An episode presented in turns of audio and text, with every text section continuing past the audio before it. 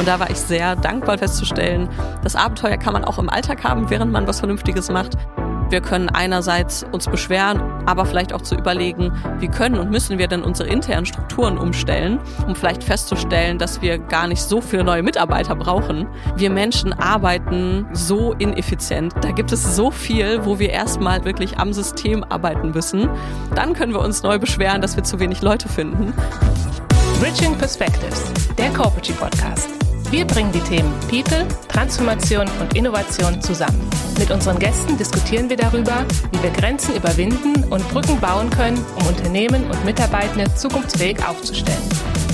Herzlich willkommen zu einer neuen Folge von Bridging Perspectives, der Copetry Podcast. Meine heutige Gästin hebt die Themen New Work und hybrides Arbeiten seit Jahren auf ein neues Level und entdeckt dabei neue Freiheiten. 2021 kaufte sich Leonie Müller ein Van, baut ihn zu einem Großteil selbst um und ist seit dem Sommer 2022 damit unterwegs. Im New Work Van wird allerdings nicht nur gearbeitet, sondern auch gelebt. Und das an allen möglichen Orten. Denn Leonie ist eine digitale Nomadin. Diese Bezeichnung ist nicht neu für sie. Denn bereits 2015 macht sie als moderne Nomadin Schlagzeilen. Sie kündigt ihre Wohnung und reist anderthalb Jahre ohne festen Wohnsitz mit der Bahncard 100 durch Deutschland und hat darüber auch ein Buch geschrieben, das unter dem Titel erschien Tausche Wohnung gegen Bahncard. Vom Versuch, nirgendwo zu wohnen und überall zu leben. Ich freue mich darauf, zu erfahren, wie es ist, seinen Arbeits- und Lebensmittelpunkt immer dabei zu haben, welche Vorurteilen einem begegnen und ob dieser Form des flexiblen Arbeitens die Zukunft ist. Herzlich willkommen, Leonie Müller. Hi, grüß dich. Ich grüße dich. Wir sitzen heute hier auch im New Work Van in, mitten in Frankfurt. Wie hat sich die Parkplatzsuche gestaltet bei dir diesen Morgen? Eher schwierig. Frankfurt gehört tatsächlich zu den Großstädten, wo es wirklich am schwierigsten ist, einen Parkplatz zu finden. Das ist allgemein in Großstädten schon schwieriger. Hier muss ich aber sagen, so wie es tatsächlich Gott sei Dank häufig ist, ähm, habe ich hier doch noch dann eine relativ große Parklücke gefunden, in die ich entspannt einparken konnte. Also Wunder geschehen immer wieder. Ja, es ist wirklich hier mitten in, der, in Frankfurt Nähe von der alten Oper ähm, und du hast hier einen sieben Meter VW Crafter selbst umgebaut. Also mit dem Fahren muss man erstmal fahren können und da mhm. muss man erstmal mitten in der Stadt auch einen Parkplatz finden. Ähm, du hast den selbst umgebaut? Genau, ich habe bis auf die Fenster und die Elektrik, die habe ich machen lassen, habe ich alles selbst gemacht. Ja. Das lag ähm, daran, dass ich ein ganz spezielles Setup hier wollte. Wie du gerade gesagt hast, ich lebe hier drin und ich arbeite hier drin. Ja. Und ich wollte das Vanlife ein bisschen weiter treiben, indem ich auch eben mit Kunden hier drin arbeiten kann. Ja. Und dafür brauche ich natürlich ein Bett, was an der Wand verschwindet, ein Klappbett. Ich brauche Whiteboards, eine New Work Bibliothek. Und dementsprechend musste ich das ja selbst machen. Jetzt haben wir ja einen Podcast, von daher kann man das hier alles nicht so sehen. Kannst du mal ein kleines bisschen deinen Van beschreiben und was vielleicht auch der Unterschied ist zu, zu einem, es ist ja kein Wohnmobil, sondern es ist ein, ein, ein, ein Transporter, der umgebaut worden ist, ein Crafter. Ähm, trotzdem fühlt es sich natürlich hier an wie ein, ähm, wie ein, ähm, ein Wohnmobil. Kannst du ein bisschen so deine Ecken erklären für einen, der jetzt nicht hier sitzt und zugucken kann? Gerne. Ich habe vorne zum Fahrerhaus hin eine Trennwand gebaut. Das heißt, ähm, hier ist alles mit weißem, äh, weiß angemaltem Holz gebaut hier. Das war mir ganz wichtig, einfach weil das äh, ja hell und freundlich und auch gemütlich gemütlich ist. Ähm, neben der Schiebetür, wenn man die aufmacht, äh, da findet man dann eine kleine Küchenzeile, wo ich alles habe, was man so braucht. Also ein Induktionsherd, ein Gasherd, ein Wasserkocher und ein großes Waschbecken, das war mir ganz wichtig. Ich habe auch eine, ich habe auch ein Badezimmer eingebaut mit Toilette und Dusche, ja. weil ich hier eben ganzjährig drin wohne, hauptsächlich in Deutschland und nicht wie andere Vanlifer, die dann mal über den Winter irgendwie in Spanien unterwegs sind. Das mache ich nicht. Deswegen war es mir wichtig, dass ich hier alles drin habe, was ich so brauche im Alltag. Dann habe ich neben dem Badezimmer einen Kleiderschrank gebaut und mein Kühlschrank steht da, der natürlich auch ganz wichtig ist. Und hinten im Heck, wo die meisten umgebauten äh, Transporter ja so ein klassisches Heckbett haben, ähm, also dass man so, so quer oder längs hier hinten eine große Fläche hat, wo man dann eben schlafen und sitzen kann und darunter ganz viel Stauraum. Das war bei mir klar, dass das eben nicht geht, weil ich eben hier möglichst viel Platz möchte und eben auch ganz wichtig war, dass das Bett verschwindet. Also wenn man in einen Raum reinkommt, so wie ihr es jetzt hier auch macht, dann ähm, ja, man sieht das Bett von einer Person oder ne, wir sitzen jetzt auf meinem Sofa. Ja. Wenn du jetzt wüsstest, so, aha, das ist, später baut sie das zum Bett um und schläft da, das wäre vielleicht ein bisschen komisch.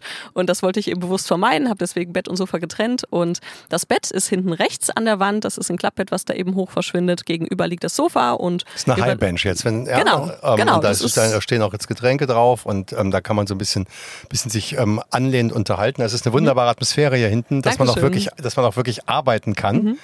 Ähm, und hier über uns sind Bücher. Das sind aber nicht nur irgendwelche Bücher. Genau, das ist meine New Work Bibliothek. Ja. Einige Dutzend Bücher tatsächlich. Ich werde immer gefragt, wie Also eine digitale Nomade mit einer Bibliothek. Das finde ich ein schönes, schönes ja, Bild. weil ja? es doch, ähm, ne, wir kennen das beide, wenn man viel digital arbeitet, man guckt doch gerne mal wieder in ein Ja. richtiges Buch rein. Und Ja. gegenüberliegend habe ich auch noch etwas kleiner ein privates Bücherregal.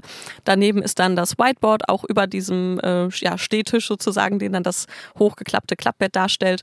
Und einen Stehschreibtisch habe ich auch noch, Ja. der sich zwischen Schiebetür und Bett befindet. Das war mir ganz wichtig, weil man natürlich wahnsinnig viel sitzt, mit, wenn mit man so wie ich 15 fährt. bis 20 verschiedenen Farben von, ähm, äh, von Textmarkern. Ich wusste gar nicht, dass es so viele Farben gibt. Ja, und schön, oder? Ja, Vor allem ist, Pastellfarben, die ja, ja, nein, nein, es, ist, es ist, äh, sieht wirklich schön aus. Es ist alles da. Das ist das Faszinierende Mhm. auf kleinstem Raum. Und ich glaube, das ist ja auch das, ähm, wenn man, wenn man äh, als Nomadin, ich weiß nicht, ist das ein schöner Begriff? Gefällt dir dir? Gefällt dir dir nicht? Ja, doch, Ja? doch. Ich beschreibe mich immer als hybride Nomadin, weil ich ne- eben nicht komplett digital mit meinen Kunden Ja. arbeite, auch, Ja. aber eben auch viel vor Ort bin. Ja. Also als Nomadin sozusagen, ähm, hast du alles, sage ich mal, vorne habe ich auch auf dem Beifahrersitz ein Fahrrad gesehen. Also eigentlich hast du wahrscheinlich alles, einfach Mhm. nur ein bisschen, äh, ein bisschen weniger und aufgeräumt und vielleicht, vielleicht das, was wirklich, wirklich wichtig ist, zu Absolut. sagen, ja, mit, mit Ja. Fritjof Bergmann zu kommen. Exakt. ähm, ähm, so und, aber du hast auch, also du hast ja keine Wohnung. Mhm. Aber ähm, du kannst bei deiner Mutter äh, auch mal ähm, vorbeikommen und da auch mal übernachten und Mhm. hast da noch ein paar Sachen. Oder ist das jetzt ist alles aufgegeben? Nee, alles ist nicht aufgegeben. Genau, wir haben so das Haus meiner Familie in Bielefeld, wo ich aufgewachsen bin. Ähm, da habe ich noch einige Sachen im Keller und auf dem Dachboden, wobei ich da auch ganz systematisch dabei bin, das alles auszuräumen und zu verkaufen, zu verschenken, wegzuschmeißen, weil dieses sehr minimalistische Leben hier, 8,5 Quadratmeter habe ich hier hinten an Wohnfläche, doch einfach zeigt, wir brauchen den ganzen Kram nicht. Ja. Also dieses ganze, ne, das Besitzbelastet. kennen wir alle. Ja, genau, genau, Eigentum verpflichtet und Besitz belastet. Ne? Abgesehen von dem Geld, was man mal für ausgegeben hat. Ähm, es braucht Raum, um das irgendwo rumliegen zu haben. Man muss das Staub wedeln. Man fragt sich regelmäßig, brauche ich das noch? Kann ich das mal wieder brauchen? Etc. Und da merke ich einfach, dass es wahnsinnig befreiend ist, so die drei, vier Mal im Jahr, die ich in Bielefeld dann bin, ähm, oft so für eine Woche oder zwei, dann wirklich auch viel auszuräumen. Wir renovieren das Haus nach und nach und einfach den ganzen Kram loszuwerden. Das tut sehr, sehr gut. Und dann genieße ich es wieder sehr, wenn ich hier in meinen 8,5 Quadratmetern unterwegs bin. Du machst das jetzt seit 22 Mhm. und du hast ja f- 2015 ähm, angefangen, schon mal so einen Weg zu gehen mit dem Bahncard 100 äh, und dann einfach auch deine Studentenwohnung damals. Warst du mit dem Studium schon fertig eigentlich? Oder? Mhm. Nee, das war in der Mitte meines Bachelorstudiums. Ja. Ich habe in Bielefeld Abi gemacht und bin dann nach Stuttgart gegangen für einen FSJ und war dann neun Monate auf Weltreise. Und als ich von der Weltreise zurückkam, hab ich, bin ich wieder in meine kleine Stuttgarter Studentenwohnung gezogen und habe dann angefangen in Tübingen im Bachelor zu studieren und Ja. habe dann da in der Mitte des Studiums, also nach drei Semestern, das mit der Bankart 100 begonnen. Und hast du dann äh, zu Ende studiert? Oder? Ja, Ah, genau. Ich habe dann äh, das mit der Bahncard habe ich insgesamt in verschiedenen Konstellationen vier Jahre lang gemacht und habe eben erst den Bachelor in Tübingen zu Ende studiert und danach dann den Du Master hast in das Leipzig Bachelor studiert. zu Ende studiert und dann, Ja. äh, also du, das Studium war zu Ende und dann hast du die Bahncard genommen oder Nee, das war in, in der Mitte des Studiums. Also, Also war hast du alles ausgesetzt parallel. aber auch in der Zeit? Nee, das war alles parallel. Okay, und wie war das dann ähm, mit, mit Klausuren, Hausarbeiten machen oder so? Mhm. Ich habe ähm, übernachtet habe ich bei Familie und Freunde, die überall Ja. in Deutschland verteilt sind. Ja. Die Uni war ja eine ganz normale Präsenzuni, also Damals. wo man genau, klingt- da- genau, wie damals. Ja, damals. Damals. ja, vor, vor Corona, ne? Da gab es Ja, ja, nichts mit digitalen genau. Vorlesungen Ja, und ja, so. genau. Äh, ganz normale Präsenzuni, wo man zweimal pro Kurs, pro Semester fehlen durfte und drittes Mal brauchte man eine Krankschreibung. Und so konnte ich dann, ähm, habe ich eben darauf geachtet, dass ich meinen meinen Uni-Stundenplan so lege, dass ich möglichst zentri- konzentriert an wenigen Tagen lange da bin und ähm, genau, viele auch mal äh, Blogseminare am Wochenende hatte, dass ich den, den Rest der Zeit, die anderen Tage in der Woche oder eben in den Semesterferien dann wirklich möglichst flexibel unterwegs sein konnte. Und du hast dann im, du hast ja deine Wohnung aufgegeben Mhm. und dann bist du die ganze Zeit gereist und ähm, hast du dann irgendwie fünf oder sieben Tage dann im, im, im- im Zug gesessen und ähm, was waren so die größten Erkenntnisse aus dieser, aus dieser Zeit? Die größte war für mich auf jeden Fall, dass Abenteuer und Alltag sich nicht ausschließen. Als ich meine Weltreise gemacht habe, da war ich 20, eben nach dem FSJ und vor dem Studium, habe ich ganz oft gehört, wenn ich irgendwo mit Menschen ins Gespräch kam und gesagt habe, ja, ich bin Leonie, ich bin 20 und ich reise gerade um die Welt und dann studiere ich, hieß es ganz oft, ach cool, dass du das machst, so frei bist du ja auch nie wieder. Das ist natürlich genau das, was man hören möchte, wenn man 20 Ja. ist. Und das hat mich sehr motiviert, ähm, rauszufinden, ob wirklich jetzt die Freiheit endet, sobald man was Vernünftiges macht und sie erst wiederkommt, wenn man in Rente ist. Ja. Und da war ich sehr dankbar, durch diese Bahncard festzustellen, das Abenteuer kann man auch im Alltag Alltag haben, während man was Vernünftiges macht. Und man kann es auch in Deutschland finden, in einem Land, was man vermeintlich gut kennt und was vielleicht erstmal nicht so exotisch wirkt. Ich finde, das ist schon die erste Lessons learned für mich, ähm, dass Arbeit und ähm, Arbeit und der Alltag und Abenteuer, Alltag und Abenteuer sich nicht ausschließt. Weil ich finde, wenn man jetzt so nach Corona oder auch während Corona in den Vocation-Ansatz hineingeht, ist das ja im Prinzip auch ein bisschen das Gleiche, nicht? Genau. Dass du irgendwo ähm, an einem schönen Ort, wo du sein möchtest, im Ausland vielleicht irgendwo mhm. ein bisschen die Sonne ist, morgens ähm, eine Stunde Sport machst oder so, dann arbeitest du und nachmittags kannst du mit Familie und Freunden dich treffen. Mhm. Und hast beides gehabt. Ähm, äh, bei dir dann sozusagen auch das Abenteuer, wenn du sozusagen noch mehr gemacht hast, weil du nicht wusstest, wo du hingehst. Mhm. Aber es geht ja in, dieses, in diese Möglichkeiten von Reisen und dass sich verschiedene Modelle nicht ausschließen. Ne? Das ist, ähm, ist ja ein bisschen eigentlich dann die, die wirklich, das, was du gelernt hast zu einem Zeitpunkt, wo es jetzt sagen, sagt jeder, ja, stimmt. Aber mhm. damals 2015, 2017, 2018 war das ja eher ungewöhnlich. Total. Und vor allem auch bezogen auf die Arbeitswelt. Ne? Natürlich damals war ich noch die bahnfahrende Studentin, jetzt bin ich die Beraterin im Van. Das sind ja. auch nochmal andere Welten. Und ich äh, höre natürlich auch oft so, ja, mit Familie und so, das geht ja so alles nicht muss ich sagen, jein. Also ich kenne viele Familien, nicht nur Paare, sondern auch Familien, die auch wirklich im Van leben, die damit ähm, in Deutschland leben oder die damit um die Welt reisen, die digital arbeiten, die vor Ort arbeiten. Da gibt es ja ganz unterschiedliche Modelle. Und auch wenn das für einen Großteil der Menschen in unserer Gesellschaft und natürlich auch einfach Menschen mit Jobs äh, vor Ort vielleicht so erstmal wenig machbar scheint, kenne ich trotzdem zum Beispiel auch in, in Norddeutschland gibt es einen Bäcker, der in seinem Van wohnt. Ja, das ist ein sehr stationärer Job, der muss jeden Tag in der gleichen Bäckerei sein. Ja. Aber es bringt ihm trotzdem Freude, da im Van zu wohnen und am Wochenende mal der irgendwie hat sein, Der hat seinen stationären Bäcker oder fährt er mit seiner Bäckerei, mit, mit nee, seiner das Ware ist normale, die... normale Bäckerei, okay, der, die in einem aber Haus der kann dann soweit nicht reisen, oder? Genau, zumindest nicht äh, unter der Woche, ne, genau, wenn er dann genau. morgens wieder da ja. sein muss. Aber trotzdem ist das ein Modell, für das er sich entschieden hat und was ihm Freude bringt und äh, wo er sagt, das, das reicht mir, ich brauche keine Wohnung, ich mag diese Flexibilität ja. und das finde ich ganz wichtig zu betonen, dass das nicht nur für die klassischen Geisteswissenschaftler und Denkarbeiter Absolut. ein mögliches Modell das, ist. Das ist ja immer so ein bisschen das Thema, dass alles nur für die White-Collar-Worker ja, möglich ist und exakt. für die Blue-Collar-Worker. Aber das heißt, du hast dann das eine Wichtige ist, dass Abenteuer und Alltag sich nicht ausschließt. Ähm, hast du noch so eins, zwei äh, ähm, große weiß ich mhm. nicht, sagen wir mal, ähm, Lehren oder Botschaften für dich da rausgezogen? Auf jeden Fall damit zusammenhängt dieses große dieses große Narrativ der Freiheit, was wir in Deutschland irgendwie in den letzten wenigen Jahrzehnten jetzt so in die, in die Rente geschoben haben. Also diese, diese Frage, und wie lange brauchst du noch oder wie lange hast du noch, stellen sich irgendwie nur Gefängnisinsassen oder genervte Menschen im Büro, die dann so, ah ja, in dreieinhalb Jahren bin ich in einer Rente, ah, ich brauche noch fünf. Also ähm, diese, diese Konversation, die man mitbekommt oder auch eben, wenn man irgendwo Menschen einfach mal zuhört in der Straßenbahn oder ähnliches. Und das finde ich so schade und das ist was, worin mich die Bahncard-Zeit sehr bestärkt hat, das zu hinterfragen. Für mich, aber auch für andere und für die Arbeitswelt und für uns ja. als Gesellschaft. Weil was haben wir wir von diesem Freiheitsnarrativ, wenn wir uns alle so verhalten, als seien wir irgendwie gefangen, bis wir in Rente sind. Das ist doch irgendwie ziemlich komisch. Wir sind doch die, die freisten, gesündesten, sichersten äh, Menschen, die je irgendwie gelebt haben. Ja, hier ja. in Deutschland zu dieser Zeit mit unserem Wohlstand, mit unserer Demokratie und der räumlichen Freiheit und äh, etc. Und das finde ich einfach, das ist was, was mir dadurch sehr, sehr bewusst geworden ist und was ich auf jeden Fall jetzt auch mit in die Bahncard-Zeit nehme und ja, gespannt bin, wo mich das noch so hinführen wird in, in der Weltgeschichte. Genau, du hast ja dann nach deinem, nach der Bahncard, äh, bist du wie lange sesshaft gewesen, geblieben? Bevor du sozusagen jetzt mit der Idee des, des, des, ja. des New Work Van kamst? Also das mit der Bahncard habe ich bis Mitte 20 19 gemacht. Nach dem Master habe ich dann sieben Monate angestellt bei einer Unternehmensberatung gearbeitet. Ja. Und das Wo man so, ja auch nicht immer am selben Arbeitsplatz sitzt. Genau, ja. genau. Also auch da, da war natürlich einige Reisetätigkeit dabei. Ähm, deswegen ist immer so eine spannende Frage, was definieren wir eigentlich als sesshaft? Ne? Ja. Ähm, ich habe mich neulich mit einem Professor unterhalten, der sich so mit Nomadentum und Sesshaftigkeit auch beschäftigt und äh, der auch gesagt hat, so diese richtige Sesshaftigkeit, wie wir uns das so vorstellen, wie die Leute vor ein paar Jahrhunderten und Jahrtausenden irgendwo so ihren kleinen Bauernhof hatten, wo man mit zwölf Leuten gelebt hat und das ganze Leben lang da war, das gab es eigentlich historisch gesehen so nie. Ja. Und äh, für mich war das eine, äh, eine sesshaftere Phase dann eben während der Angestelltenzeit, die ich dann zu Dezember 20 2019 beendet habe und durch Corona dann nochmal diese ungefähr die erste Jahreshälfte 2021, 2020 äh, war das, auch nochmal sesshafter war. Und da ist ja. dann auch die Idee mit dem Van entstanden.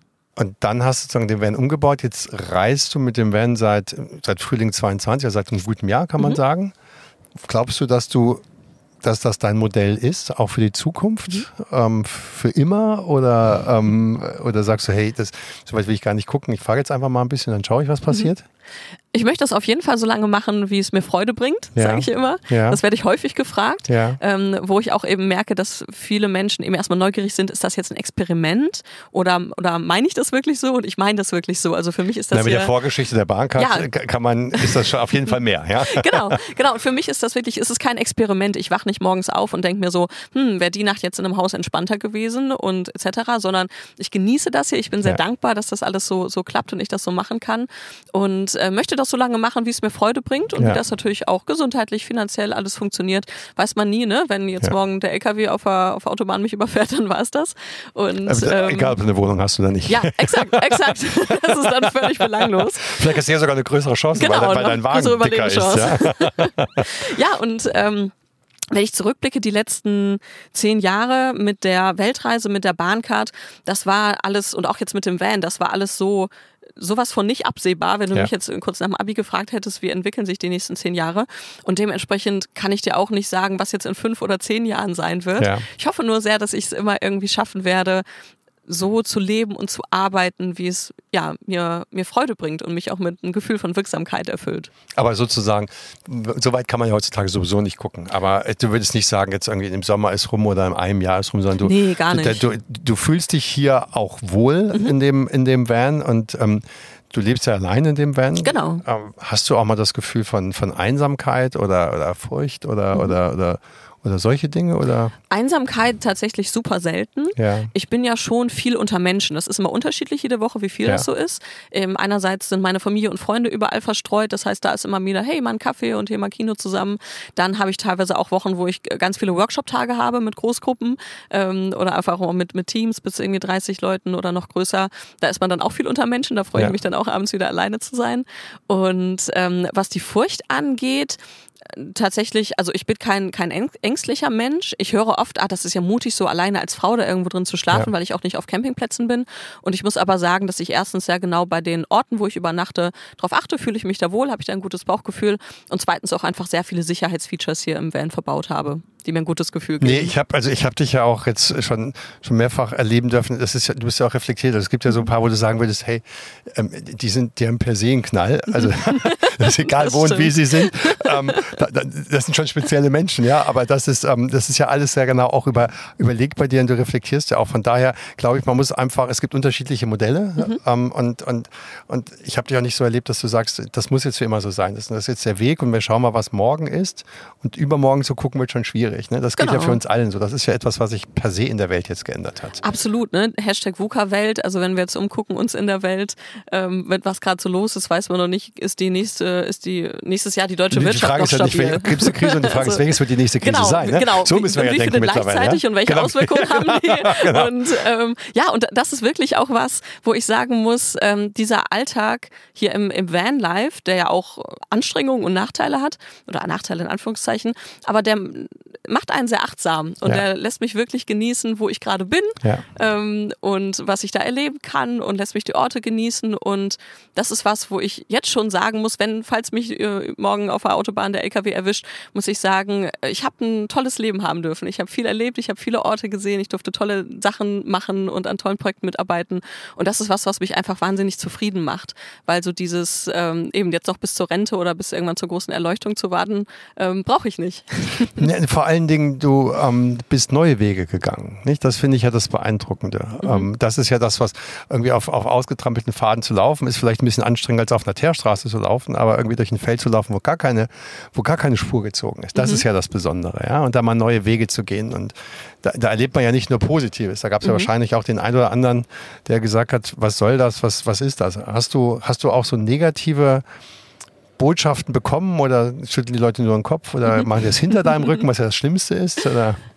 Mm, tatsächlich bei der mit der Bahncard, als ich das gemacht habe, da war ich ja Anfang 20 und das ging im Sommer 2015 viral einmal so durch 50 Länder Welt und auch Washington Post und ganz verschiedene ähm, ja, Medien haben darüber berichtet ja. und da gab es tatsächlich auch einige Hate-Kommentare bei Facebook oder Spiegel Online oder ähnliches, die für mich aber jetzt wahnsinnig interessant sind, weil das auch wieder was ist, was ich jetzt mit dem Vanlife auch erlebe, dass dass viele Menschen sich angegriffen fühlen. Und das war für mich auch eine große Erkenntnis aus diesem, aus dieser Medienaufmerksamkeit in der Bahncard-Zeit. Wir Menschen sind immer ein Spiegel für andere Menschen. Das ist im Privaten so wie in der Arbeitswelt. Ja. Ne? Wie wir uns verhalten, wie wir uns anziehen, was wir uns wagen, was wir uns trauen. Das spiegeln, spiegelt anderen Menschen ob sie das auch gerne machen würden, ob sie auch gern so mutig wären, ob sie auch gern sich so anziehen würden, etc. Und äh, da kann ich inzwischen ganz gut mit umgehen, eben zu, zu merken, ähm, die, die meinen nicht mich, die kennen mich ja auch persönlich nicht, ja. aber okay, das, was ich mache, scheint Menschen irgendwie ins Nachbringen zu denken, äh, ins Nachdenken zu bringen. Und äh, das finde ich gut. Das möchte ich, möchte ich gerne auch so weitermachen. Den Teil finde ich auch sehr wertvoll. Also, wenn ich es richtig, richtig verstanden habe, dann sind Leute, fühlen sich angegriffen dadurch, dass du ein anderes Leben führst. Genau. Und ähm, sehe das nicht als eine Erweiterung der Möglichkeiten an, mhm. sondern als einen Angriff auf ihre eigene Person. Und ja. ähm, das finde ich psychologisch ganz spannend. Wir Menschen, jeder hat ja ein Grundbedürfnis von Verbindung und auch von Autonomie. Und wir Menschen brauchen aber auch immer irgendwie eine Bestätigung. Ja. Also dass die Entscheidung, die wir treffen für einen Job, für einen Lebensstil, für eine Beziehung, whatsoever, dass irgendjemand das sagt, ah, kann ich verstehen, dass du es machst, cool. Oder dass wir einfach sehen, eine Menge anderer Menschen machen das auch und dadurch haben wir irgendwie eine einfachere innere Legitimation, das auch so zu machen. Ja. Und natürlich bei so ausgefallenen Lebensstilen und auch Arbeitsstilen und Beziehungsstilen, auch wie es bei mir der Fall ist, dann ja, merkt man einfach, dass Menschen dadurch verunsichert sind, dass da mal jemand ist, der ihnen das eben nicht auch nur passiv ja. bestätigt. Ja. Und das ist ja wahnsinnig spannend, was das auch über, über die Menschen, aber auch über unsere Gesellschaft aussagt. Und kannst du das kategorisieren? Meinen das dann irgendwie, sagen das dann eher äh, Männer, Frauen, ältere, jüngere oder zieht sich das so, so ein bisschen quer durch? Das zieht sich ziemlich quer durch. Ja. ja total. Also es gibt auch echt viele ähm, älteren Anführungszeichen Menschen, ja. wo ich merke, die fühlen sich davon inspiriert. Ja. Ähm, die sagen, ah, das gibt mir jetzt Mut, äh, meine Idee auch umzusetzen. Ja. Und es gibt ja auch viele Jüngere, die bewusst wieder einen klassischen Lebensweg einschlagen wollen mit irgendwie Haus und Kindern und Carport etc. Ähm, und ja, das finde ich aber auch toll zu sehen, dass diese Vorstellung, die wir auch von den Generationen haben, dass die immer gar nicht so übereinstimmen das ist auch mein Eindruck. Man kann nicht sagen, es gibt die Generation ähm, A, B oder C oder X, Y, Z. Ähm, und da sind alle so. Ich glaube, es gibt, ich habe Leute kennengelernt, die schon deutlich fortgeschrittener im Alter sind, aber ganz frisch im Kopf mhm. und auch sehr, sehr viele junge Leute, die irgendwie sehr, sehr, sehr eingefahren in ihren Meinungen sind. Und ich glaube, oh, dass, ja. ja also, ich glaube, ja, Entschuldigung. Und, und das, das sind ja oft dann besonders die, die sich angegriffen fühlen. Ja, ne? Wo ich dann nicht? ja auch mir, mir denke, ich bewerte das nicht, ich nehme das einfach nur wahr und denke mir, okay, anscheinend bist du dir ja selbst recht unsicher in deinem Lebensentwurf, dass du dich jetzt durch jemanden wie mich und durch ein Projekt wie das, was ich mache, irgendwie angegriffen fühlst. Ja. Ich, ich gehe ja nicht missionarisch durch die Welt und sage, gebt alle eure Wohnungen auf und zieht alle in Fahrzeuge, genau. sondern ich mache einfach nur, was mir Freude bringt und berichte darüber und davon, dass sich da dann Menschen irgendwie angegriffen fühlen, ja, zeigt ja, wie viel Unsicherheit da für ihren eigenen Lebensentwurf auch da ist. Absolut, absolut.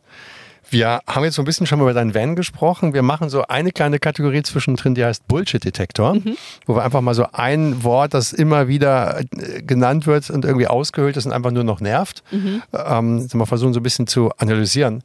Gibt es für dich auch so ein Bullshit-Wort? Oh, viele. Ja.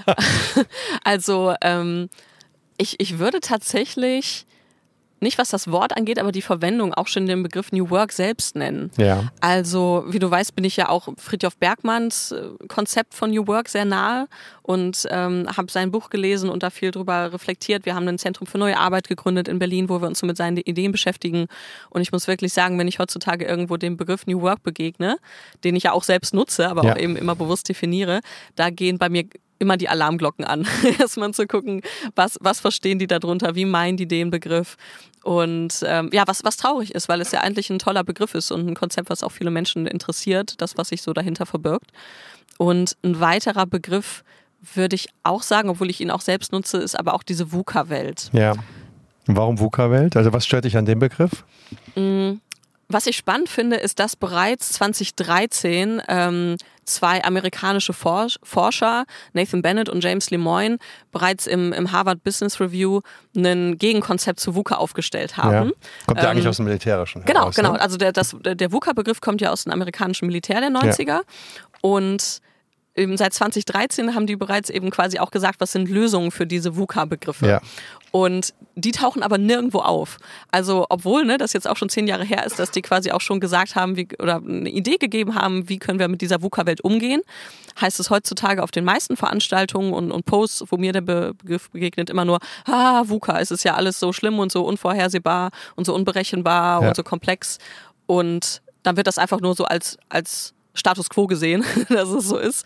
Und niemand macht sich irgendwie konkret Gedanken, wie können wir denn damit jetzt umgehen. Das finde ich auch so ein, so ein Buzzword-Charakter an dem, an dem Namen. Verstehe. Was waren denn die Lösungen, die die Jungs vor zehn Mhm. Jahren aufgeschrieben hatten? Für die Volatilität haben sie Agilität genannt als Lösung, was Ja. ja, auch ein weiteres großes Buzzword Das sind wir ist. beim nächsten Mal. Wir, wir, wir, kriegen, wir kriegen das, kriegen das Bingo voll. Auf jeden Fall. Ding, ding, ding. ähm, genau, also für die Volatilität, die Agilität, Ja. für die Unsicherheit, Informationen, also Ja. Informationen zu sammeln, ähm, die neu zu betrachten, neu zusammenzusetzen, für die Komplexität, Restrukturierung. Also Sie haben quasi gesagt, wenn die Welt immer komplexer wird, dann müssen wir unsere eigenen Strukturen, zum Beispiel in der Organisation, dieser Komplexität der Welt anpassen. Ja. Weil wir werden es umgekehrt nicht schaffen, dass die Welt einfach ihre Komplexität reduziert und wird- wieder zu unseren das ist wenig, passt. Das ist wenig wahrscheinlich. Genau. Und für die Ambiguität im VUCA-Begriff schlagen sie Experimentieren vor. Also Ja. sie sagen, wenn eben Ambiguität ist ja die Mehrdeutigkeit, wir wissen nicht genau, was ist Ursache und Wirkung, was Ja. spielt da noch alles mit rein. Und dann können und müssen wir einfach nur experimentieren, um irgendwie möglichst auf einen Lösungsweg zu kommen. Und das sind, finde ich, eigentlich sehr einleuchtende Konzepte. Ja. Und die beschreiben das auch sehr schön in ihrem, in ihrem wissenschaftlichen Artikel, aber der taucht eigentlich nie irgendwo auf. Also, und, und, und ich glaube, was mich da am meisten dran stört, ist dieses Menschen lernen den Begriff irgendwo, schnappen den auf und recherchieren dann aber nicht nach. Ja, Weil wenn man Fake, einmal Fake News Ansatz ist das irgendwo, ja, ne? ja, oder äh, Fake News oder ich sag einfach mal Uncomplete News. Ja. Also irgendwie unvollständig, ja. Wenn man einmal bei Google eingeben würde, äh, WUKA World und dann sowas wie was ich Solutions. Lösung, genau, so, Ja. Solutions, dann kommt garantiert, ich glaube, auf der ersten Seite kommt dieser Artikel von Ja. denen. Aber das ist was, wo wir, glaube ich, beim Thema Buzzwords auch mittendrin sind. Die LinkedIn-Diskussion und auch was auf Panels und, und äh, Veranstaltungen heutzutage so stattfindet. Die meisten Menschen googeln nicht einmal nach diesem Begriff und sagen einfach nur, ah, den hat jemand erzählt, das ist jetzt irgend so ein Trendbegriff, den greife ich auf und nutze den auch. Ja. Äh, und, und rennt schreiend durch die Welt und sagt, ah, VUCA-Word. Aber niemand beschäftigt sich wenigstens tiefer damit im Sinne von einmal auf Google Seite 1 zu gucken. Und das ist was, was mich irgendwie nervt. Die WUKA-Weltansätze, die du genannt hast, Mhm. ähm, die finden sich ja im Zweifelsfalle schon durchaus auch in den New Work-Ansätzen wieder, oder? Absolut. Finde ich. Absolut. Ähm, Und das ist ja auch deswegen den, den Begriff an sich, den, ich finde den, finde den gut. Ich finde, dass der sehr gut entwickelt und New Work oder. VUCA-Welt? Äh, VUCA-Welt. Ja. Also New Work an sich auch. Ja, Ne? ja. Aber ähm, eben die Frage ist immer, wie, ja, wie, wie gehen wir damit um? Genau. Jetzt hast du, welche Definition hast du für New Work für dich gebildet? Ich sage immer, es ist ein Containerbegriff. Also Okay. wenn wir auf Bergmann gucken, dann ist es Arbeit, die den Menschen stärkt. Ja. Und wenn, was ja der Fall ist, die meisten Menschen und Organisationen Bergmann nicht kennen oder nicht kennen wollen, dann sage ich, ist es ein Containerbegriff, in den verschiedene Menschen, Organisationen und Berater Begriffe reinschmeißen, Konzepte reinschmeißen und sagen, das ist New Work. Ja. Also Homeoffice und agiles Arbeiten und New Pay und neue Hierarchiemodelle etc. Ja. Das sind ja die wahrscheinlich, also ich finde ich auch noch die, die, die das, das macht Sinn, wenn es irgendwie einen Tischklicker geht und Turnschuhe und Duzen und damit habe ich es geschafft, wird es eher schwieriger. Ja. ja das, ist, das ist auch klar. Ähm, wenn du jetzt sozusagen, äh, du beschäftigst dich ja und sagst, okay, ich gehe neue New Work-Konzepte als Containerbegriff rein und guckst dir, das, was das Unternehmen dann braucht, an. Genau. Ja? Ähm, dann fährst du da mit deinem Van vor, ähm, bist auf dem Parkplatz, ähm, buchen die dich ähm, und dann kommen sie bei dir rein oder, ähm, oder, oder wie funktioniert das? Ganz unterschiedlich. Mm, Ich mache viele Vorträge bei Unternehmen, die sind üblicherweise im, im Gebäude drin Ja. oder in, in Veranstaltungslocations. Teilweise mache ich die aber auch direkt vorm Van, also Ja. dass man direkt auch outdoor im, im Sommer die, den Van als Location nutzt. Mm, Coachings, Einzelcoachings mache ich ja auch im Van und zum Beispiel auch öfter äh, Workshops am Van. Der ist Ja. ja, magnetisch, man kann Ja. überall Flipcharts und Post-its dran, dran machen mit Magneten und den Im Winter eben als Wand schwieriger nutzen. wahrscheinlich, oder? Genau, im, Wand, äh, genau, im Winter muss dann ein warmer Tag sein, muss müssen sich alle warm anziehen. Ja. Und was ich aber auch ganz oft bei Unternehmen mache, äh, ich nenne das den Tag der offenen Schiebetür. Ja. Bedeutet, äh, ich komme du ja auch am 23. und 24. Genau. Mai auf der CoCon 23 zufällig. im Friedenhagen, Frankfurt-Offenbach. Nur mal gesagt am Rande. Nur, nur mal am Rande, genau. Und genau, oft ist es so, wie bei euch auch, ähm, dass ich einen Vortrag mache, ja. wo ich was aus dem New Work Van Life berichte ja.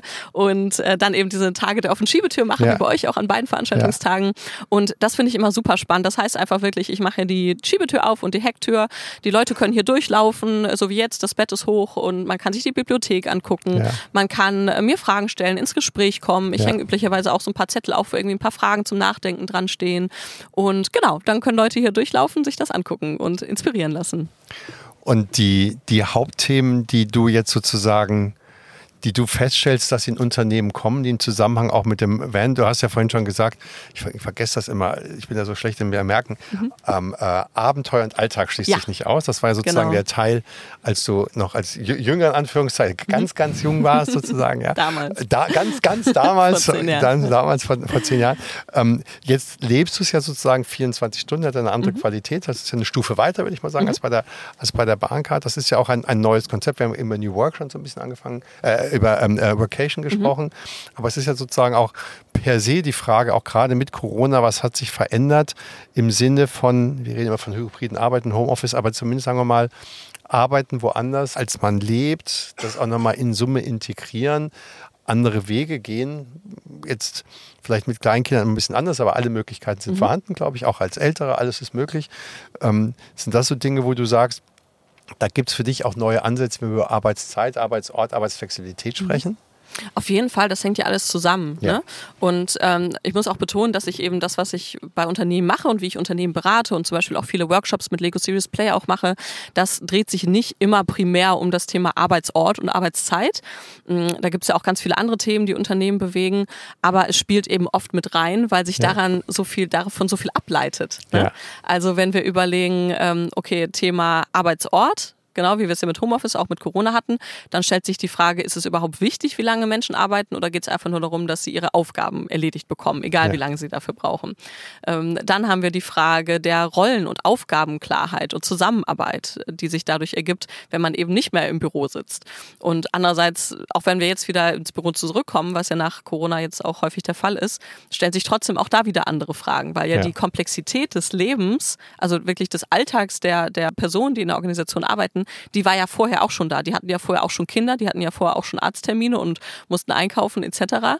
Nur dadurch, dass es halt immer klar war, irgendwie 9 to 5 äh, vor Ort bei der Firma, hat sich diese Komplexität und die Schwierigkeiten haben sich ins Privatleben überlagert. Und jetzt geht es halt zurück, ja, in, kommt das wieder zurück in die Arbeitswelt. Und da hängen ja aber eben so viele Themen mit zusammen. Okay, und welche Themen würdest du dann sagen als die Hauptthemen? Allgemein gerade in der, in, in, der Wirtschaft bei den Unternehmen Fachkräftemangel. Und ja. nicht nur Fachkräfte, ja. sämtlicher Mangel an Mitarbeitenden. Ähm, wir sind jetzt in dieser spannenden Phase, wenn jetzt eben bis Anfang 2030 die Babyboomer in Rente gehen, dann fehlen uns halt, äh, ja, 12 Millionen Arbeitskräfte in Deutschland. Ja. Nicht alle Jobs wird es auch weiterhin geben und es, ne, wir sehen ja auch gerade ChatGPT gerade ganz big. Ähm, da wird sich viel verändern. So. Ja. Aber das ist so ein Thema, was über allem schwebt und was ja auch wieder an alle, in alle Stationen reingeht, ne? Weil es auch wieder die Frage stellt, okay, wenn wir haben jetzt x offene Stellen im Unternehmen und wir können einerseits uns beschweren und gucken, wie finden wir denn neue oder überhaupt Bewerber und dann vielleicht halbwegs geeignete Bewerber. Ja. Aber vielleicht auch zu überlegen, wie können und müssen wir denn unsere internen Strukturen umstellen und eben so verschiedene New Work-Themen mit reinnehmen, um vielleicht festzustellen, dass wir gar nicht so viele neue Menschen, so viele neue Mitarbeiter brauchen. Ähm, und da sind wir bei so einem großen spannenden Thema, ja, wo ich sehr kritisch drauf blicke, auch äh, ne, neulich das, der, die Diskussion rund um Hashtag Bock auf Arbeit. Ja. Wir Menschen arbeiten so ineffizient in vielen Organisationen und da gibt da gibt's ja auch Studien zu, die das untersuchen. Ne? Thema Unterbrechung bei der Arbeit, Ineffizienz von Meetings. Ja. Da gibt es so viel, wo wir erstmal intern in der Organisation Stellschrauben verdrehen müssen und an systemisch wirklich am System arbeiten müssen. Und wenn, dann, dann können wir uns neu beschweren, dass wir zu wenig Leute finden. Aber da gibt es so viel, wo ja ich auch gespannt bin, ob die Unternehmen die nächsten Jahre da ein größeres Bewusstsein für bekommen. Also wir haben das auch bei uns. Ich glaube, mhm. wir wirklich überall. Ähm, ich finde es immer wahnsinnig schwierig, von, von Ineffizienten sprichst. Thema, Thema Meetingkultur. Mhm.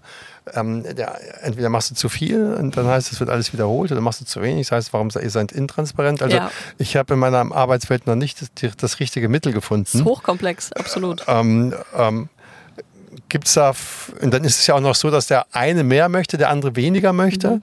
Dann hast du, dann hast du ähm, Teilzeitkräfte, ähm, die, die, wenn die, was ich zur Hälfte, wenn, wenn die 20 Stunden arbeiten, mhm. du hast einmal in die Woche ein Meeting, wo sich alle zusammen treffen, eine Stunde weg, zack, ist schon ein Teil der Arbeitszeit weg, mhm. wo, wo dann vielleicht ein Vollzeitler sagt, ähm, ich würde gerne das wissen, was hier alles passiert, während mhm. die Teilzeitkraft mit Recht sagt, ich muss das irgendwie im Zweifelsfall nacharbeiten oder ich bin da nicht, nicht produktiv genug, dann heißt es, ich habe nicht genug geschafft in der mhm. Zeit. Ich finde es grauenvolles, ähm, ja. eine grauenvolle ähm, äh, äh, ähm, äh, Frage, weil es nicht die saubere Antwort gibt. Ja? Absolut. Ähm, hast du in Richtung dieser Ineffizienz, was man be besser machen kann, vielleicht ein paar Tipps mhm. für, für so ein kleines Startup wie uns?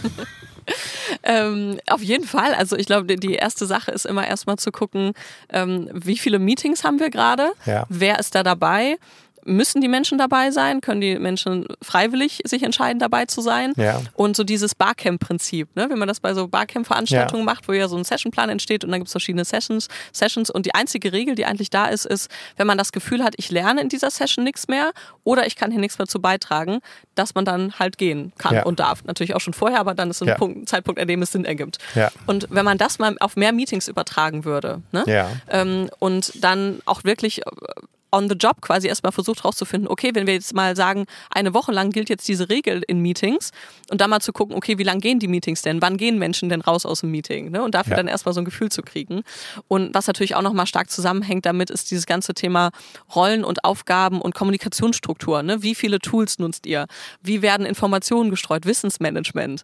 Ähm, und da wirklich ähm, ja, auszuprobieren, ne? wie wir es gerade mit der Ambiguität und dem Experimentieren hatten, wirklich zu gucken, erstmal, was wir wir, wir ändern erstmal eine Sache und dann gucken wir mal, was das für Auswirkungen hat. Ja, also ich glaube, das, das machen wir auch, dass wir, dass wir sagen, es ist nicht ein Stein gemeißelt. Mhm. Ja, früher war es so, es gibt das eine Meeting am Mittwoch 12 Uhr, da haben bitte alle zu sein, ähm, tot oder lebendig, mhm. und für die eine Stunde und zu lächeln. So, ja, ja. so war es ja. ja so, etwas, über, etwas überspitzt natürlich ja, es gibt immer noch genug Organisationen, ja, genau, ja, genau. die das so machen. Das, das, so. so also wir, wir, machen immer wieder Meetings und mhm. gucken mal und ähm, dann müssen wir halt immer wieder reflektieren. Ähm, vielleicht ist auf einmal ein Meeting eine halbe Stunde reicht aus, mhm. was eher eine Stunde war. Wer muss dabei sein? Ich finde es total wichtig, ähm, gut vorbereitet zu sein, dass man so ja. ein Agenda-Setting hat. Exakt. Eigentlich schon vorher, dass es schon drin steht. Und wenn es Unterlagen gibt, die vorher bitte durchgelesen haben, dass du eigentlich das Meeting, das Synchronisieren relativ kurz halten kannst. Genau. Ähm, und dann irgendwie von vornherein jemanden definierst, der das Protokoll führt ja. und mit To-Dos arbeitest. Ganz klare und, ja, Rollenverteilung. Klare Rollenverteilung. Jeder muss wissen, was, was ist meine Rolle in diesem Meeting. Genau, weil dann stellt man vielleicht fest, diese, entweder ist die Rolle Information bekommen, mhm. so, und dann kann, dann kann man wieder sagen, kannst dabei sein, musst nicht dabei sein. Mhm. Ähm, aber dass man da klare Rollen macht, aber auch wirklich klar reingeht, klar weiß, was man tut, äh, mhm. was, was das Thema ist und klar wieder rausgeht. Mhm. Ich finde, das hilft auch unwahrscheinlich, ähm, um da eine gewisse Effizienz reinzubekommen. Absolut. Ja. Aber das ist eben, das ist auch das Tolle, ne? dass, dass ihr das probiert, weil viele Organisationen und gerade viele große, recht klassische Organisationen, die ja auch wirklich viel Wertschöpfung betreiben, auch für uns als Wirtschaft, aber die tun das nicht. Da gibt es so viele Personen oder auch einfach Strukturen, die das verhindern, dass ja. man, dass man das ausprobiert, dass man sich das traut. Und das ist so was, wo ich mir gerade ja auch zunehmend Gedanken mache, wie, wie wird sich das entwickeln die nächsten fünf bis zehn Jahre? Weil gerade läuft es eben, obwohl so viel Probleme schon da sind, läuft es in vielen Organisationen gerade immer noch zu gut, um sich wirklich mit der Veränderung zu beschäftigen. Und da bin ich gespannt, wann, wann der Punkt kommt. Und ähm, ja, also es ist wahrscheinlich wirklich branchenabhängig, ja, also mhm. branchensituationsabhängig. Je niedriger der Druck ist, je weniger ist die Bereitschaft da, was zu ja. verändern. Was ein bisschen schwierig ist, weil, also was ich, was ich nicht gut finde, weil ähm, man schon sehr genau nach vorne gucken sollte und rechtzeitig agieren sollte mhm. ähm, und sich anschauen sollte, hm, was könnte denn passieren? Und ich habe zumindest mal ein Szenario im Kopf und überlege mir. Absolut. Ja, Wäre wünschenswert. Ja, macht, macht nicht jeder. Sehe seh ich leider auch so. Ja. Ähm, wenn du, du hast gesagt, das Meeting-Thema ist ein Thema, wenn wir über Ineffizienzen sprechen. Mhm. Ähm, welche anderen Ineffizienzen siehst du noch? Puh, viele. wo fangen wir an? Ähm, wo, also eine Sache, und da sind wir eigentlich auch mitten im New Work-Thema nach Bergmann, ist so diese Identifikation mit der Arbeit. Ja. Wenn wir uns zum Beispiel angucken, wie Behörden arbeiten, ja und ich will jetzt kein generelles Behördenbashing machen, weil auch da weiß ich, gibt es Behörden, die in der Transformation sind, etc. Aber wir sehen da eben einfach, wenn die quasi too, too big to fail sind oder too secure to fail und eben, ne, Behörden gibt's immer, Ja, wird immer irgendwie finanziert. leider. Ja, genau. Dann, ähm, ja, und so, so verhalten sich oder so funktionieren teilweise halt auch noch viele Organisationen. Und dieses Thema, den, den Menschen mit in den Blick reinzunehmen und eben zu sagen, was motiviert denn die Leute bei uns? Was für Menschen wollen wir überhaupt? Was für Menschen brauchen wir? Und ich finde, man muss vorsichtig sein. Ich gehöre nicht zu denen, die fordern, dass alle Menschen jetzt bitte voll für ihre Jobs brennen müssen, so wie ne, du als Unternehmer das tust und ich als Selbstständige das tun. Ähm, das, das ist was anderes. Ich bin mir sicher, dass das nicht alle wollen und dass das auch nicht alle können und dass das nicht bei allen Auch funktioniert. legitim. Aber wenn Organisationen, und damit sind die verantwortlichen Organisationen gemeint, es schaffen, wertschätzender mit ihren Menschen, mit den Menschen Ja. in der Organisation umzugehen, mit den Mitarbeitenden, dann lässt sich auch da viel kein Bock und Ineffizienz und ha, ich tue jetzt so, als würde ich arbeiten, aber ich arbeite gar nicht, vermeiden. Ne? Ja. Und da muss man eben sagen, dass da so viele, deswegen bin ich auch als systemische Unternehmensberaterin unterwegs, weil da so viele Dinge im System sind, Ja. wo es dann heißt, hier, der, der Ulf und die Claudia, die sind ja mal sowas von improduktiv, die können wir leider nicht kündigen, aber wir werden die halt nicht los, aber die, ja, die, ne, so, die halten hier alles auf. Warum verhalten sich Ulf und Claudia denn so? Also, Ja. ne, das äh, kann, wird sicherlich einerseits äh, Persönlichkeitsmerkmale sein, aber auch ganz viel, was durch die Strukturen vorgegeben wird. Und das ist was, wo Gott sei Dank hier immer mehr Unternehmen hinkommen, Ja. aber leider halt längst noch nicht genug. Das ist so, das wird auch nie so sein. Ich meine, Friedhof Bergmanns Idee ist ja auch eine gewisse Form der Utopie. Ähm, und das ist ja auch schön, man muss ja auch mal in Utopien denken, um mal Fall. überhaupt rauszukommen aus, aus, aus seinem klassischen Denkmuster. Ähm, wie begegnen die ähm, Mitarbeitenden, ähm, wenn es heißt, der, der Berater kommt mit dem Auto vorgefahren, in dem er auch lebt? Ähm, unterschiedlich, aber meistens tatsächlich irgendwas zwischen positiv und neugierig. Ja. Und das ist was, ja, was ich merke, was ich natürlich so ja als als Nebeneffekt mitgedacht habe, aber auch froh bin, dass es ähm, ja die Wirkung hat, weil Menschen eben merken, okay, da ist jemand, die lebt und arbeitet wirklich anders. Ja. Die sitzt nicht irgendwo ähm, in, im Homeoffice und erzählt, äh, dass jetzt mobile Arbeit ganz toll ist und dass das jetzt bitte alle machen sollen, sondern ja, ich lebe und arbeite wirklich so. Man kann sich das hier angucken, ne? Und auch wie jetzt, ihr seid ja auch heute hier. Ja. Dafür habe ich den Van ja auch gebaut. Das ist Ja. nicht, ich sage, nee, ist privat und hier darfst du maximal durchs Fenster reingucken, sondern ich möchte Menschen inspirieren, nach, Ja. anders nachzudenken. Und deswegen sind die meisten, ähm, ja, finden das cool und vor allem auch, weil ja Camping, was ja irgendwie same, same, but different ist zum Vanlife, natürlich auch ein sehr großer Volkssport ist in Deutschland. Und es gibt einfach eine Menge auch älterer Mitarbeiter, wo man, die vielleicht klassisch sagen, so Homeoffice und so finde ich alles doof, ich will meine Leute vor Ort haben, aber wo dann über dieses Camping-Thema und ah ja, wir haben auch einen Hümer und hier ein Detlefs fährt hier gerade an uns vorbei, während wir hier sitzen ähm, in Frankfurt, ne, dann und so so entsteht dann irgendwie eine Verbindung und eine Sympathie, die dann teilweise auch für die Arbeit echt hilfreich ist. Total. Und planst du, ähm, du machst das jetzt vor allen Dingen in Deutschland. Genau. Ähm, planst du das so ein bisschen auch auszuweiten, also dass du ähm, ins Ausland auch noch rein, reinfährst oder, ähm, oder wo, wo sind da die Pläne für dich jetzt? Ich habe schon so ganz im Hinterkopf die Idee, den in ein paar Jahren vielleicht mal verschiffen zu lassen nach Amerika ja. und da irgendwie für, für ein, zwei Jahre durch Nord- und Südamerika zu reisen. Ja. Und gerade bin ich aber, also gerade meine Kunden sind alle in Deutschland und ins, Aus, ins europäische Ausland fahre ich zwischendrin mal, wenn ich mal irgendwie eine Woche Zeit habe, dann fahre ich mal rüber nach Holland oder Tschechien war ich neulich oder Spanien etc. Aber ansonsten bin ich jetzt gerade hier in Deutschland sehr, sehr zufrieden und ähm, ja, bin mal gespannt, wie lange das Auto hält. Es Baujahr 15, also dürfte noch ein bisschen länger fahren.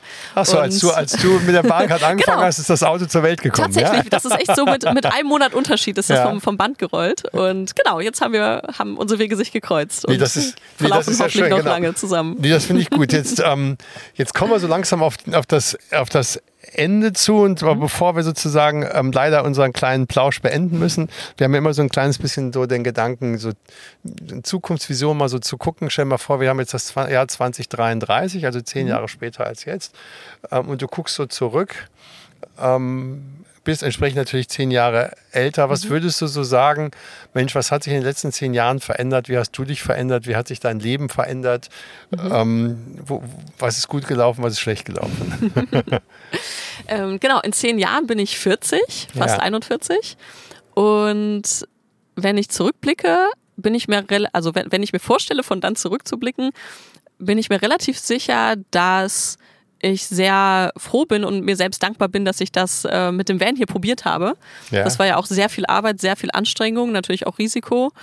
Und da bin ich mir aber ziemlich sicher, wenn ich dann zurückblicke, dass ich sagen kann, ja, das hat mich ähm, hat mich weitergebracht. Also im Sinne von, dadurch habe ich äh, neue Menschen kennengelernt, neue Projekte machen dürfen und es, es ergibt sich immer so eins aus dem anderen. Ja. Ne? So ist mit der, mit der Weltreise, das war, hat sich aus den anderen Reisen ergeben. Das ja. mit der Bahn war so eine spontane Idee und jetzt mit dem Van, allein was ich jetzt schon in den zwei Jahren, die ich den habe und dem ein Jahr, in dem ich mit dem fertigen Ausbau unterwegs bin, was ich da schon alles erlebt habe, was für Orte ich kennenlernen durfte und Menschen und Projekte und Kontakte und was sich dann wieder entwickelt. Und da bin ich mir ziemlich sicher, dass ähm, ja, dass ich, wenn ich dann zurückblicke, mir denke, so krass, jetzt, ich, ich werde mir tatsächlich einen, äh, einen, Termin in den Kalender stellen für heute in zehn Jahren. Ja, und dann, dann schreibe ich dir. Ich, warte, ich, ich erwarte das. Auf ja? jeden Fall. Und ähm, dann, ah ja, als ich da vor zehn Jahren heute mit, mit Ralf in Frankfurt im Van saß und wir einen Podcast gemacht haben, ach, da, da wusste ich ja noch gar nicht, was noch alles kommt so. Aber ja, ich, ich bin mir sicher, dass das ähm, ja, weiter irgendwie eine spannende Entwicklung sein wird. Ich finde es total schön, äh, dass ich hier mit dir auf der Couch sitzen durfte. Äh, ich habe für mich auch nochmal wieder ähm, mitgenommen den einen Satz, den du gesagt hattest, ähm, dass man Alltag und Abenteuer zusammenbringen kann. Das finde ich in vielen Dimensionen und zwar unabhängig vom, äh, von der Lebensphase. Ich glaube mhm. nicht, dass man von Alter sprechen sollte, sondern eher von Lebensphasen. Ja. ja die, ähm, man muss vielleicht viel Geld verdienen, mal weniger Geld. Man braucht irgendwie Zeit für die Familie, weil die Kinder jung sind. Dann irgendwann mhm. sind die Kinder weg und dann möchtest du vielleicht noch was anderes machen. Dann möchtest du mhm. mal drei Monate draußen sein und, was, und, und, und irgendwann für dich da sein dass das ist eigentlich möglich. Ich finde es total schön, dass du das auch hier vorgelebt hast mit der Bahncard. Mit 20 muss man sich erstmal trauen. Mhm. Ähm, und jetzt hier auch so zu leben. Ähm, ich finde den Gedanken einfach mal, deswegen finde ich es schön, auch hier im Bus jetzt mal zu sitzen. Deswegen finde ich auch die Gedanken, dass du das zulässt, dass man hier reinkommt, mhm. wahnsinnig spannend, weil es einfach einmal inspiriert. Und ähm, deswegen, du hinterfragst ja nicht das Lebenskonzept von jedem Einzelnen, sondern du gibst eine weitere Option. Genau. Ja, und das ist, glaube ich, das, was dass man keine Angst davor haben sollte, sondern mhm. dass man einfach das mal als Bereicherung nimmt. Und, ähm, und genau solche Menschen wie du helfen uns zu überlegen, wie Arbeitswelten und Arbeitsmodelle der Zukunft mhm. aussehen könnten. Ähm, darf, dafür danke ich dir. Und ähm, wer mehr von Leonie und ihrem Bus sehen möchte, der kann am 23. und 24.05. zur Corporate Convention ähm, nach ins Friedenhagen, Frankfurt-Offenbach kommen. Da bist du auch, wie wir vorhin ja schon mal gesagt hatten. Genau, ich freue mich sehr. Genau, da gibt es den Tag der offenen Schiebetür. Wetter soll im Mai ja immer gut sein, deswegen Auf jeden wir, Fall. wir können ganz viel Post-its dran kleben an das Auto. An, du machst auch, machst auch einen Vortrag und Workshop zu dem Thema. Da freuen wir uns auch total drauf. Ähm, vielen Dank, dass wir hier sein durften. Dankeschön, schön, dass ihr vorbeigekommen seid.